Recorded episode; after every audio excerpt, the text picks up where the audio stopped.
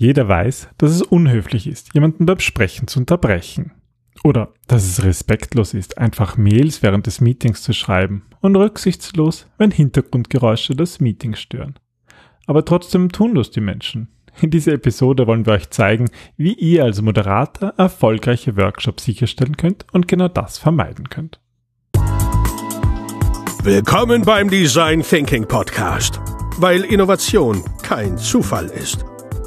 Hier gibt es Tipps und Tricks aus dem Beratungsalltag von Ingrid und Peter Gerstbach, damit du innovative Lösungen entwickelst und erfolgreicher bei der Arbeit bist. Und jetzt geht's los. Viel Spaß! Hallo und herzlich willkommen zum Design Thinking Podcast. Hallo Ingrid. Hallo Peter, hallo liebe Hörerinnen und Hörer. Ähm, warum sind eigentlich, ist das eigentlich anders in virtuellen Meetings? Also oder vielleicht andersrum gefragt, haben virtuelle Meetings überhaupt andere Probleme als die in der echten Welt? Oh ja, definitiv. Also ich glaube, ähm, damit steht und fällt auch oft die, ähm, der Erfolg von einem Meeting, wie die Einstellung des Moderators zum virtuellen Meeting ist, ja, weil irgendwie zu denken, naja, das ist virtuell ist ja eigentlich dasselbe wie in der ähm, offline, in der Präsenzwelt, führt zu vielen Schwierigkeiten, weil eine ganz andere Interaktion stattfindet. Also gerade bei virtuellen Meetings gibt es viel weniger Möglichkeiten, Fehler oder ähm, ja, Stolpersteine in der Interaktion als solche zu erkennen und dann auch zu lösen. Weil gerade, gerade die Menschen in virtuellen Meetings haben unterschiedliche Vorstellungen von der Zusammenarbeit und gerade bei virtuellen Meetings nehmen sich die wenigsten Zeit, das auch auszusprechen. Ja, vieles ist anders und manches ist trotzdem gleich. Und zwar bin ich schon der Meinung, dass so die Grundhaltung äh, einer Moderatorin, eines Moderators ähm, trotzdem genauso wichtig ist und auch in einem physischen Meeting oder auch in einem virtuellen Meeting ähm, sehr viel vom Moderator abhängt und sozusagen diese, diese Grundeinstellung helfen kann, was ist eigentlich meine Rolle als Moderator? Ja, definitiv. Und die muss am Vorhinein schon ausgesprochen werden im Idealfall. Aber ja, also ich finde, Gerade beim Workshop steht und fällt es meistens doch vom Moderator, egal Aber ob online oder offline. Da oder? ist unsere Sicht natürlich auch aus dem Design Thinking geprägt, wo wir eine sehr m, klare Moderatorenrolle haben und eben keine Fachexpertise-Rolle.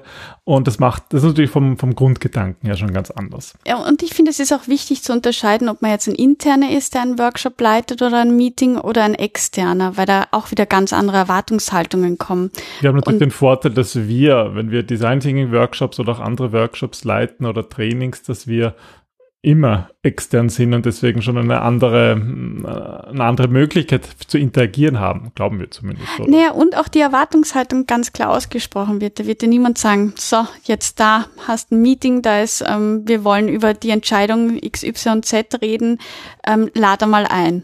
Das kommt halt bei uns nicht vor, aber das ist, glaube ich, sehr häufig in, in Unternehmen. Aber deswegen sind vielleicht auch die Tipps, die wir so ähm, in der Online-Welt gesammelt haben, vielleicht sind die für ähm, euch interessant. Also das hoffen wir natürlich sehr, ähm, weil sie natürlich auch ähm, vielleicht ein bisschen einen anderen Grundgedanken haben. Der ist eben beeinflusst durch das Design Thinking und jetzt, wo, ja, wo eigentlich alle wieder im Winter sehr viele Online-Meetings haben werden, hoffen wir, dass dieses, diese Episode für euch interessant ist. Wir hatten ja im Vorfeld, also Ingrid und ich hatten im Vorfeld zu dieser Episode auch noch lang diskutiert, was wir da jetzt reinnehmen und was nicht, weil es ging irgendwie so um Regeln für die Zusammenarbeit. Was, glaube ich, klar ist, dass Zusammenarbeit dann gut funktioniert, wenn sich die Teilnehmer an Regeln halten. Aber die Frage ist halt, wie sorgt man dafür, dass sie sich an die Regeln halten? Da gibt es vielleicht unterschiedliche Wege, oder? Ähm, ja, und da ist auch wieder unser Ansatz vom Design Thinking natürlich sehr geprägt, dass einmal allein das Wort Regeln ein bisschen aufstößt. Also ähm, Peter und ich haben sogar lang darüber diskutiert, ob wir das Regeln nennen sollen, weil wir es im Design Thinking nicht Regeln nennen, sondern das sind einfach unsere Erwartungshaltung an die Teilnehmerinnen und Teilnehmer von einem Workshop, die wir auch ganz klar, ähm, aber auch locker und spielerisch kommunizieren wollen. Und das ist halt eben zum Beispiel, dass wir erwarten, dass wenn wir einen Workshop oder ein Meeting leiten, dass die Teilnehmer voll dabei sein, dass, dass sie dazwischen kein Multitasking machen, dass das eigentlich respektlos ist. Und es ist schon wichtig, das irgendwie zu sagen. Also sozusagen die, die, die harte Linie wäre, am jedes Meeting irgendwie zum Beispiel mit einer Slide zu beginnen, wo man irgendwie Regeln aufzählt, an die sich alle halten müssen. Ähm, und das funktioniert vielleicht manchmal, aber unser Ansatz ist eben mehr, schon noch diese, diese Regeln oder eigentlich nicht Regeln, sondern eigentlich Vorschläge zu geben, was sich unserer Meinung nach bewährt hat und darauf zu hoffen und darauf zu bauen, dass die Teilnehmer diese Vorschläge annehmen und sie auch verinnerlichen und sie auch gut finden und dann, dann sind es eigentlich keine Regeln mehr, sondern dann dann ziehen alle an einem Strang.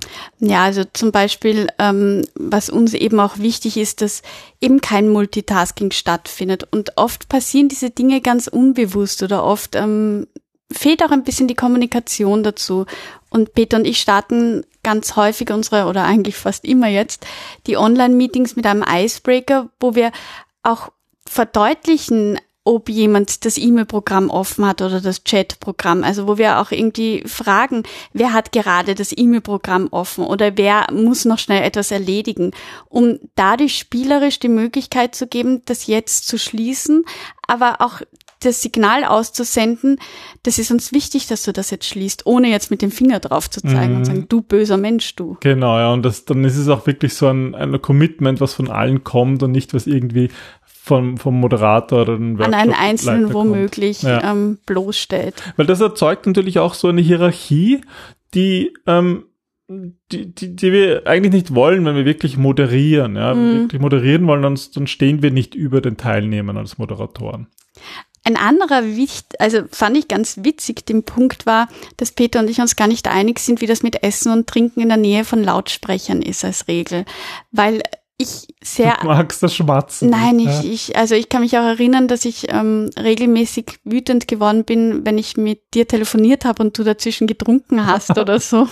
Und ich das immer so, ah, kannst du nicht vorher oder nachher trinken oder essen oder so. Und ich finde es auf der anderen Seite wichtig, dass man was trinkt, weil man sonst einfach ähm, viel zu wenig trinkt. Und übrigens, äh, von der Sprecherausbildung ist es ja auch so, dass wenn man der Mund trocken wird, dann fängt man so an, so zu machen, das ist auch wiederum nicht angenehm. Nein, und es ist auch ganz wichtig, dass sich die Teilnehmer wohlfühlen, aber auch das schaut wirklich, was euch als Moderator, als Moderatorin wichtig ist, was ihr wollt, wie die Kolleginnen und wie die Teammitglieder umgehen. Also was ich zum Beispiel mache, ich habe eigentlich immer ein Glas Wasser bei mir stehen, aber ich habe halt auch eine Mute-Taste, die ich dann drücke, wenn ich was trinke. Solche Dinge kann man ja, ja dann auch, auch offen ansprechen, bevor man dann irgendwie wütend wird und irgendwann platzt das heraus, weil irgendjemand irgendwas anderes gemacht hat und dann entstaut sich das alles.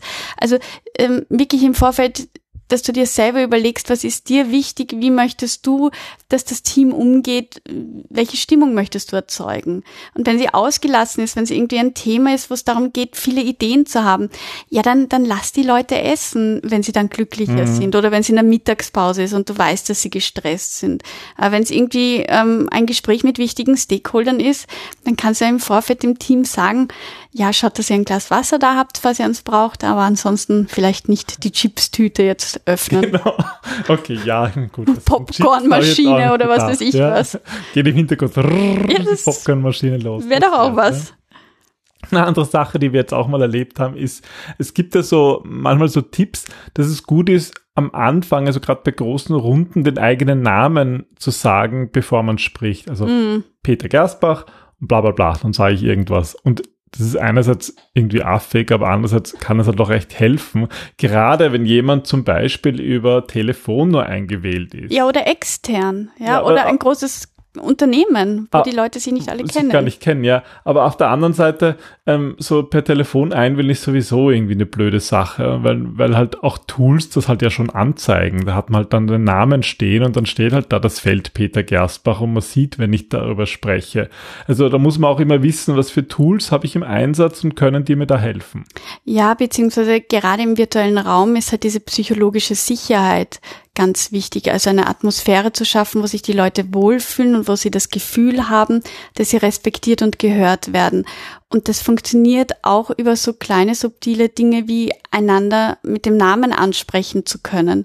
Und ähm, Peter und ich hatten das Problem, dass wir einen Workshop geleitet haben, einen Online-Workshop, und dort waren nur anonyme Namen angegeben. Also da waren eigentlich so Abteilungen nur angegeben. Ähm, und das waren doch, ich glaube, ähm, wir hatten 25 Teilnehmer und das war dann einfach schwierig für uns, sie zuzuordnen und irgendwie ähm, eine gefühlte Vertrautheit auch herzustellen, also bis dieses, wir das eingeführt haben. Das Namensschild ist schon hilfreich. Ja, ne? das, das hilft ähm, einander da auch ja zu kategorisieren, äh, im Gehirn kürzere Entscheidungswege ähm, zu finden, das macht was mit uns, ja. ja, das eben nicht zu anonymisieren. Und deswegen, wenn das nicht möglich ist oder wenn ihr euch, wie Peter sagt, eben einwählen müsst, dann hilft es schon ganz kurz, den Namen zu erwähnen, damit man einfach ein Bild dazu bekommt zu der Aussage. Ihr seht oder hört vielleicht auch schon, unsere Tipps ähm, drehen sich nicht nur um schwierige Persönlichkeiten, sondern viele dieser Tipps sind eigentlich, äh, muss ich mir am Anfang grundsätzlich überlegen und dadurch kann ich einfach das Meeting schon verbessern. Und das ist eben zum Beispiel, ja, diese Regeln für die Zusammenarbeit in einer angenehmen Atmosphäre rüberzubringen. Eine andere Richtung geht auch, eine andere Sache hilft auch noch dabei, ähm, ähm, mehr Interaktion und mehr Mitarbeit zu bekommen, und zwar das Thema der Agenda. Genau, also ähm, was wir immer empfehlen, ist, dass am Anfang ganz klar kommuniziert wird, wofür dieser Workshop oder dieses Meeting ist, also was eigentlich das Ziel ist, ob eine Entscheidung getroffen werden soll, Information geteilt, pipapo, damit einfach jeder weiß, ähm, was er oder sie auch dazu beitragen kann.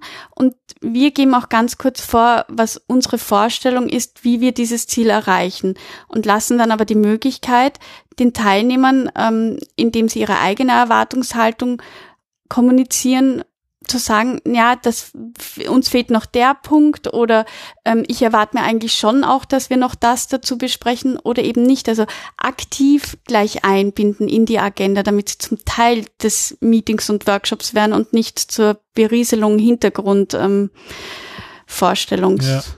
Und viele lassen das irgendwie aus, weil es halt auch wieder Zeit kostet. Aber das ist eigentlich ein Denkfehler, weil selbst wenn sieben Teilnehmer sagen bei der Erwartungshaltung, dass wenn sieben Teilnehmer dasselbe sagen, dann ist es nicht eine, eine, eine, eine unnötige ähm, Zeitverschwendung, eine unnötige Wiederholung, sondern das ist super, ja, weil dann wissen alle, sie sind im, im selben Boot und es kann losgehen. Es ist ein ganz klares Commitment. Genau, also ist das ist vieles, was als Zeitverschwendung gilt, in Wahrheit genau das Gegenteil.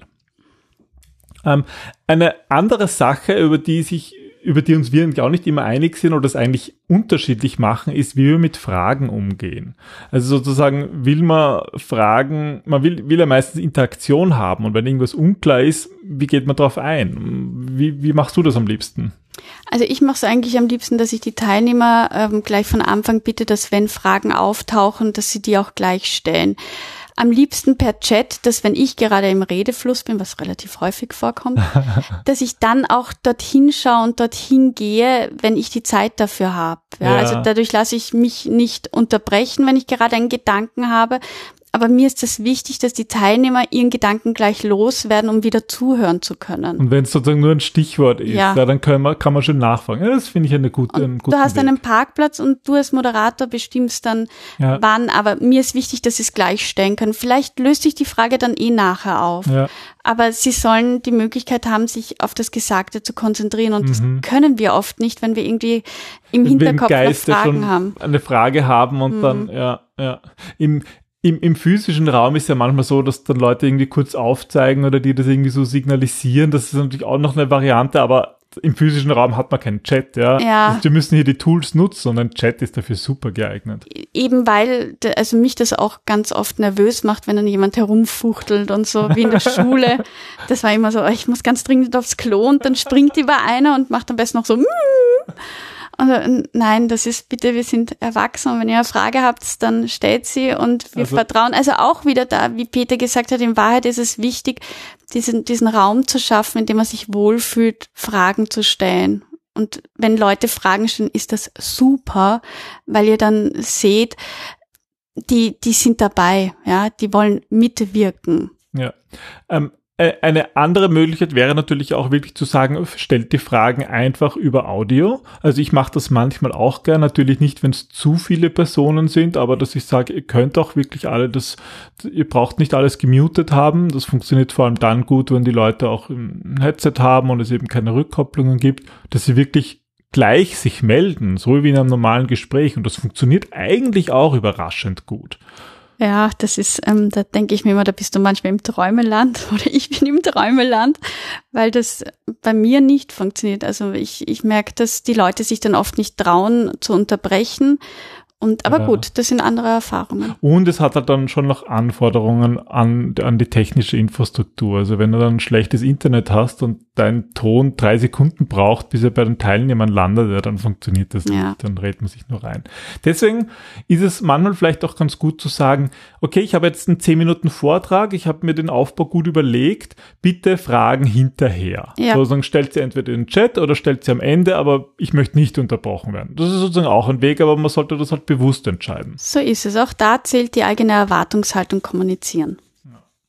Ähm, damit die Leute äh, mitmachen, das ist ja unserer Meinung nach immer das Hauptproblem, dass hm. Leute sehr passiv sind und irgendwie nicht mitmachen. Hm. Ähm, hast du da einen Tipp? Also am besten ist, wenn du von Anfang an das gesamte Meeting oder den Workshop interaktiv gestaltest und schon in der Einladung kommunizierst, Leute, das ist jetzt nicht betreutes Lesen, es ist keine Berieselung, sondern ich brauche eure Inhalte. Es geht darum, dass ihr uns helft. Mhm. Ähm, dass, dass wir jetzt eben zu dem Ziel kommen. Und da ist eine gute Pi mal Daumen-Regel, dass man sagt, okay, Meetings werden ähm, zu 80 Prozent aktiv gestaltet und zu 20 Prozent passiv. Das heißt, wir nehmen die Erwartungshaltung oder wir gehen auch davon aus, dass wir die Teilnehmer nicht ähm, langweilen wollen oder dass wir ihnen jetzt nicht Folien oder Dokumente vorlesen, sondern es geht darum, dass wir wirklich die Zeit nutzen, die mhm. Zeit des anderen respektieren, um wichtige Themen zu besprechen und Entscheidungen zu treffen. Genau.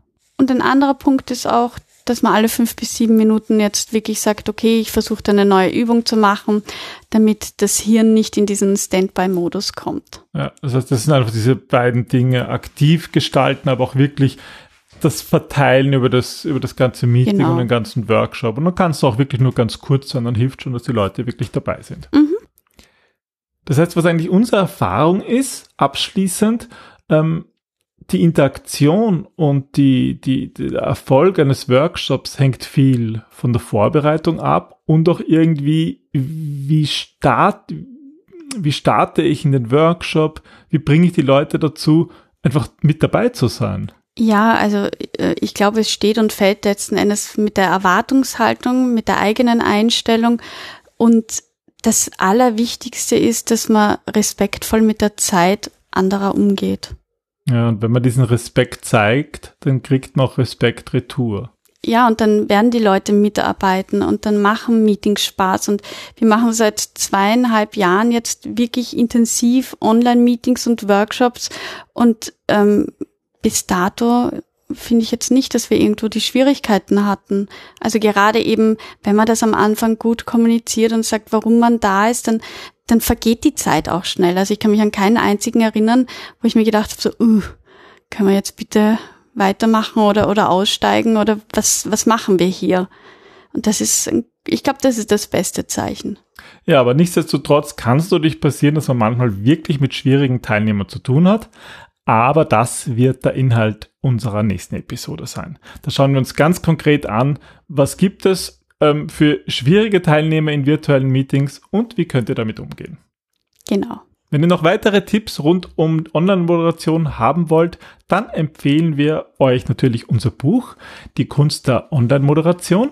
Gibt's eben in Buchform oder auch als Online-Videos in unserer Online-Academy unter academy.gerstbach.at. Und dort gibt es auch viele Tipps und Downloads, zum Beispiel mit unseren Energizern. Und ja, wenn ihr ähm, euch dafür interessiert, dann schaut einfach auf unserer Website vorbei. Und wenn ihr Fragen habt, dann wie immer jederzeit gerne melden per E-Mail, in den Kommentaren, in den Show Notes. Und sonst sehen wir uns nächste Woche bei den schwierigen Meeting-Typen. Wir hören uns. Wir hören uns. Dann bis zum nächsten Mal. Tschüss. Tschüss.